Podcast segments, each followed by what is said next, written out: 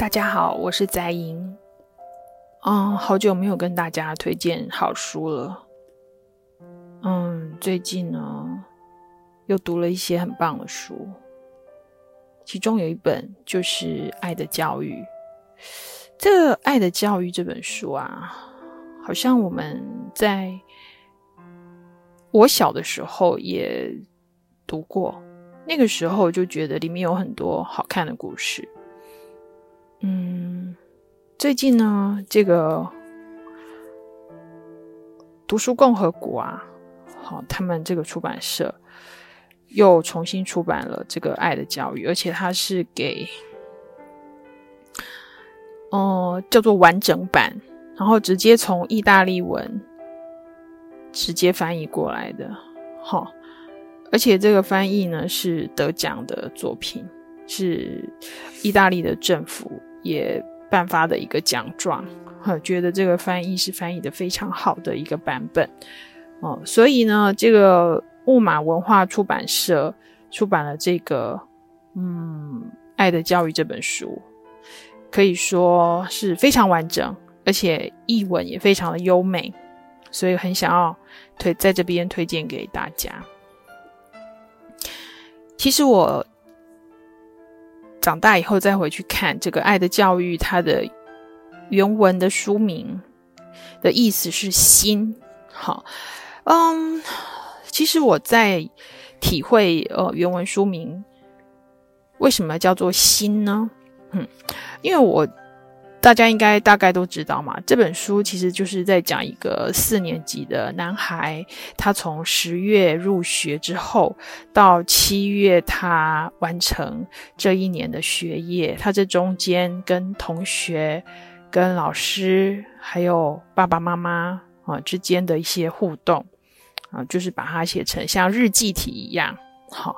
然后中间会穿插一些爸爸写给这个。呃，主角哦，恩利科他的一个呃勉励的话，或者是一封信，也有妈妈写给主角的一个呃，就一封信。这其实是一个让我觉得很感动的事情。好，哦，就是现在的爸爸妈妈大概也很少写信给小孩了。其实呃，留下我们的笔记，好，哦，然后给孩子一个。哦，哦，文字的回忆其实是非常好的事情。嗯，也许写写封信给自己的孩子吧。如果你有事情想跟他说的话，嗯，不一定要用口述的，有时候也不要用 Line，可能都太简略了。可是，其实我们要表达的东西可能非常的深远，所以我们可以用文字跟孩子互动。那这本书《爱的教育》，它就是嗯这样子穿插而成。主要呢是看到这个四年级的孩子他的呃角度看这个世界，然后爸爸妈妈的勉励，嗯，还有就是哦、呃、爸爸的身教。好、哦，那为什么叫做心呢？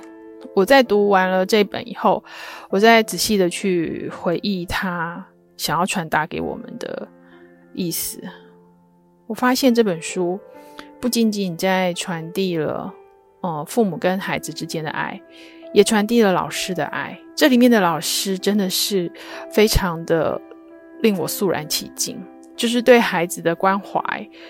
之外呢，还有一种人本的味道在里面。所以我在里面看到了非常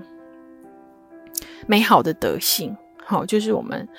所谓的以人为本的德性。所谓的人，就是除了呃，就是人人为我，我为人人的人这个人之外呢，还有一个人字是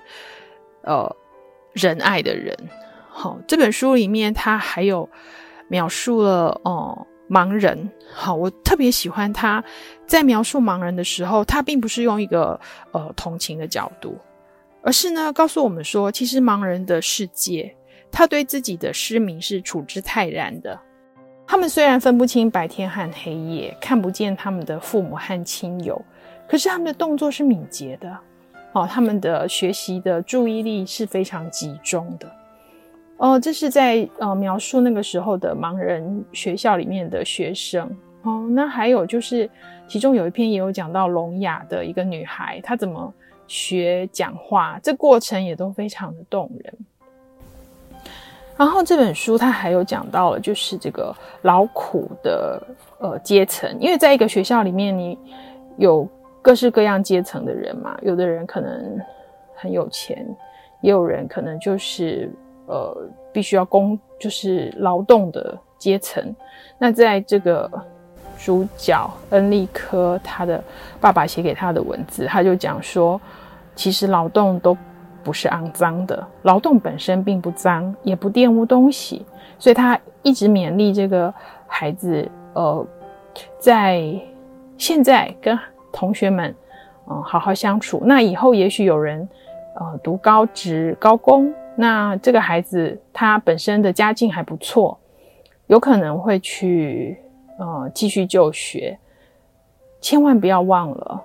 这样的情谊。哦，即使是不同的阶层，也希望到时候长大了，哦，都可以继续的，呃，互相的寻找，互相的联连起这样的情谊，然后呢，可以互相的理解不同阶层的心。所以呢，读完了整本之后，我就终于了解说，为什么作者他把，呃，这本书的英就是意大利文的书名取为“心”。其实他在里面呈现的就是，不管是哦、呃、哪一个阶层的人，不管是盲人，或者是聋人，甚至是在这本书里面还有呈现老人，老人家的处境，哈、哦，然后小孩的一个处境，穷苦人、残疾人，哦，老师、妈妈、爸爸，这些人每个人都有一颗心，而这颗心。是怎么样的能够嗯发挥它的光亮呢？就是这本《爱的教育》传递给所有读者的一个感受。所以我邀请大家不要因为这本书呢是这么多年以前的一个作品，就呃不当一回事。好，它出版年份是一八八六年，所以呢，其实搞不好很多家庭都或多或少有一本《爱的教育》。哦、但是呢，我特别推荐的这本《爱的教育》呢，哦、木马出版社是完整版，所以呃，邀请大家在现在这个社会，也跟着孩子一起再来重新读一读这本经典好书《爱的教育》。